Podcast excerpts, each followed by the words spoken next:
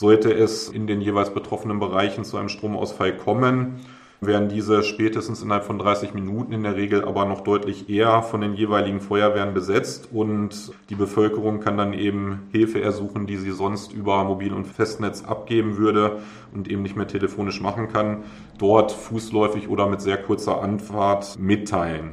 Die Einsatzkräfte, die über Digitalfunk verfügen und damit Kontakt zur Leitstelle haben, können dann diese Hilfeersuchen entsprechend weitergeben, entweder selbst Hilfe leisten oder Rettungsdienst, Polizei und weiteres dann entsprechend anfordern.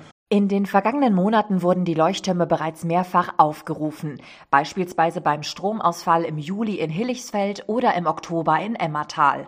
Über die Warn-App Nina informiert die Leitstelle alle App-Nutzer, dass die Leuchttürme im betroffenen Bereich jetzt bei Bedarf aufgesucht werden können. Bislang sei es aber noch nicht der Fall gewesen, dass tatsächlich Bürger den Leuchtturm aufgesucht haben, um von dort aus Polizei oder Rettungskräfte alarmieren zu lassen, so Schwiegmann. An der Weiterentwicklung der Leuchttürme werde derzeit mit Hochdruck gearbeitet. Betonen möchte ich an dieser Stelle, dass die Leuchttürme zumindest gegenwärtig als reine Hilfeersuchestellen dienen. Das heißt, diese sind teilweise überwiegend noch nicht selbst mit Notstrom versorgt. Das heißt, darüber hinausgehende Leistungen wie Wärme, Verpflegung oder einfach das Laden von Smartphones oder ähnlichem kann dort gegenwärtig noch nicht sichergestellt werden. Die kreisangehörigen Städte und Gemeinden arbeiten teilweise daran, dass Notstromanlagen nachgerüstet werden, so dass wir gegebenenfalls in Zukunft die Leistung dann auch sukzessive ausweiten können.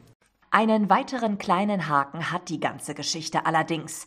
Denn um im Falle eines Stromausfalls informiert zu werden und zu wissen, wo der nächste Leuchtturm ist, benötige ich die Warn-App Nina. Die kann übrigens kostenfrei runtergeladen werden. Eine andere Möglichkeit wäre, sich schon im Vorfeld auf der Homepage des Landkreises zu informieren, wo sich der für mich zuständige Leuchtturm befindet. So schwieg man weiter. Wir empfehlen natürlich in diesem Zusammenhang, sich bereits im Vorfeld zu informieren. Also alle 114 Katastrophenschutzleuchttürme sind bei uns auf der Homepage unter Bevölkerungsschutz alphabetisch je Stadt- und Gemeindegebiet mit der jeweiligen Adresse benannt. Das ist natürlich sehr hilfreich, wenn man sich das im Vorfeld schon mal anguckt, ähm, welches der nächstgelegene Standort ist.